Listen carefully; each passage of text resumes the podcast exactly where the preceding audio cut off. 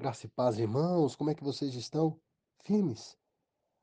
Nossa leitura de hoje temos na primeira carta de Tessalonicenses, capítulos 3 e 4. E aqui Paulo fala sobre a, a sua vida, sobre partes de sua vida. Começa falando no capítulo 3 sobre as suas provações, não é? E é interessante como ele fala, olha no versículo 1.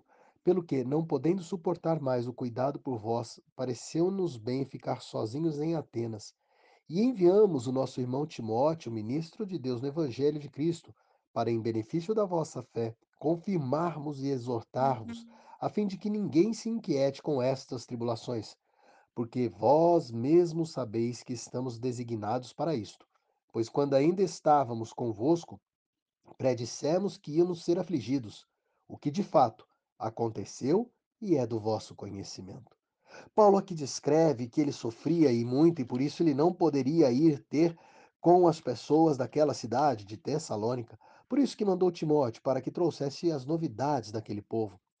E foi maravilhosa as novas que Timóteo trouxe. No versículo 6 ele diz que Timóteo trazia boas notícias da fé daquele povo. E Paulo continua descrevendo o crescimento constante que eles tinham, não é? Que Paulo se alegrava com isso. Paulo dizia que ele ficava Uhum. firme, sabendo que aquelas pessoas estavam crescendo no ensinamento de Deus.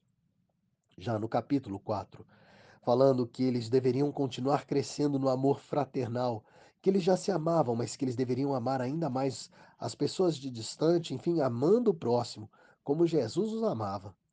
Paulo fala que eles deveriam ter uma vida digna, com trabalho, não precisando de nada, pelo contrário, se necessário, ajudando os outros. Paulo então fala sobre a maior esperança do cristão, que é a volta de Jesus. E ele fala isso a partir do versículo 13 do capítulo 4. Ele diz assim, e eu vou ler: Não queremos, porém, irmãos, que sejais ignorantes com respeito aos que dormem, para não vos entristecerdes como os demais, que não têm esperança. Pois, se cremos Uhum. que Jesus morreu e ressuscitou, assim também Deus, mediante Jesus, trará em sua companhia os que dormem. Ora, ainda vos declaramos, por palavra do Senhor, isto: nós, os vivos, os que ficarmos até a vinda do Senhor, de modo algum precederemos os que dormem. Porquanto, o Senhor mesmo, dada a sua palavra de ordem, ouvida a voz do arcanjo e ressoada a trombeta de Deus, descerá dos céus, e os mortos em Cristo ressuscitarão primeiro.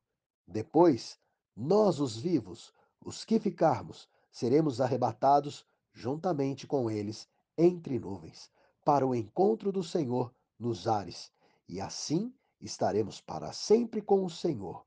Consolai-vos, pois, uns aos outros com estas palavras.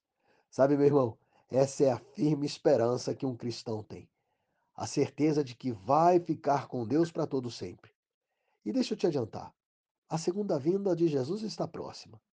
Nós não passaremos pelas piores dores, porque eu creio que na sua segunda vinda, depois de chamar os mortos, teremos então a, o, o privilégio, o momento único de nos encontrar com o nosso Redentor nas nuvens e nos ares viver com ele para todo sempre.